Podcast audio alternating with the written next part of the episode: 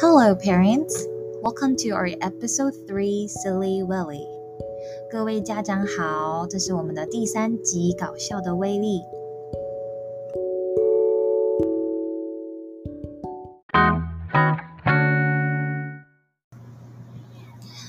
这个故事 Silly Willy 其实要让小朋友了解自己身体的部位以及不同服饰的名称。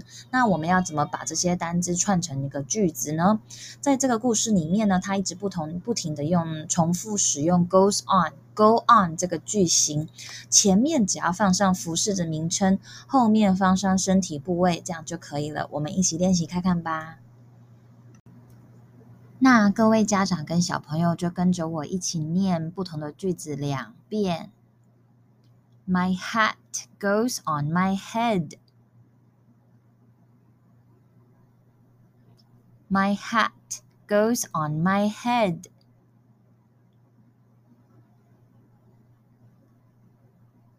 My gloves go on my hands.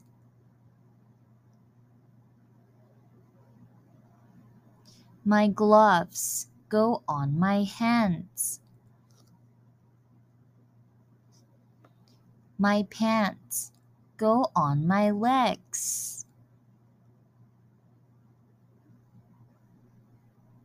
My pants go on my legs.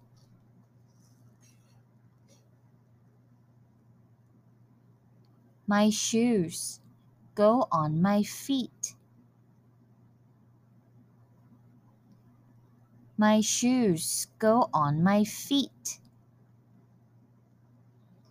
这个时候呢，你还是可以做一些不同的变化。譬如说，如果我要在我的脖子上围上围巾，我就可以说：My scarf goes on my neck。然后还有另外一个句型，大家还可以跟着我一起练练看。I can smell the flowers with my nose. I can smell the flowers with my nose.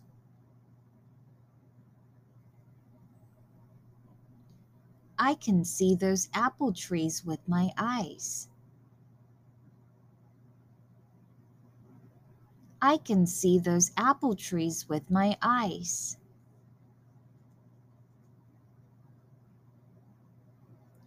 I can touch the ground with my hands. I can touch the ground with my hands. 也就是说，我们可以用我们的身体的部位去做哪些动作？那在这里还可以再做一些比较复杂的变化。I jumped up and pushed the boat under the water with my feet. I jumped up and pushed the boat under the water with my feet. I jumped up and pushed the boat under the water with my feet.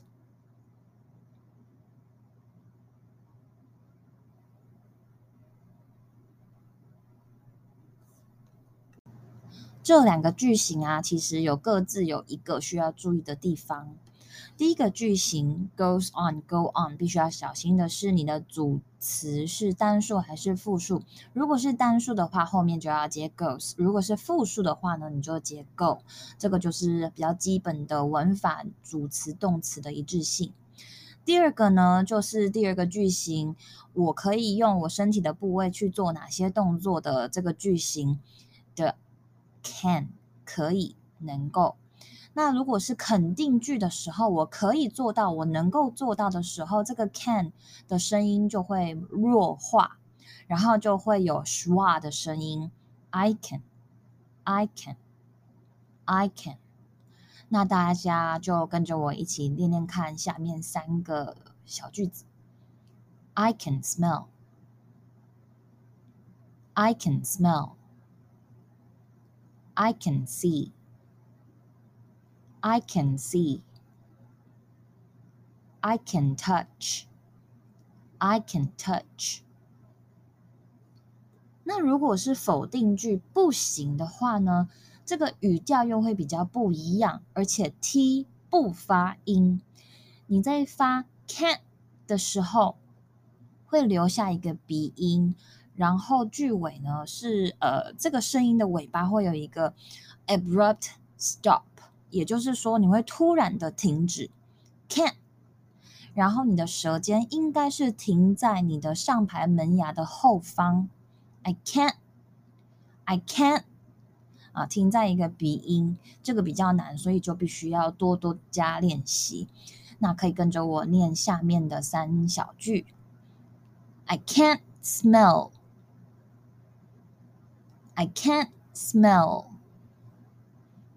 I can't see, I can't see. I can't touch. I can't touch. 这边跟大家介绍两个很有用的资源。第一个呢，就是 Rachel's English 在 YouTube 上面呢有放 can 跟 can 的差异。那这堂课呢，我觉得非常非常的有用。 第二个呢，就是这个故事故事 Silly Willy 是在讲身体部位嘛，所以大家可以去，也是可以去 YouTube 啊，或者是在网络上找那个 Head Shoulders 呃 Knees and Toes 这首歌来配合 Silly Willy 这个故事。那希望大家今这个礼拜都有学到英文，下个礼拜见喽，拜拜。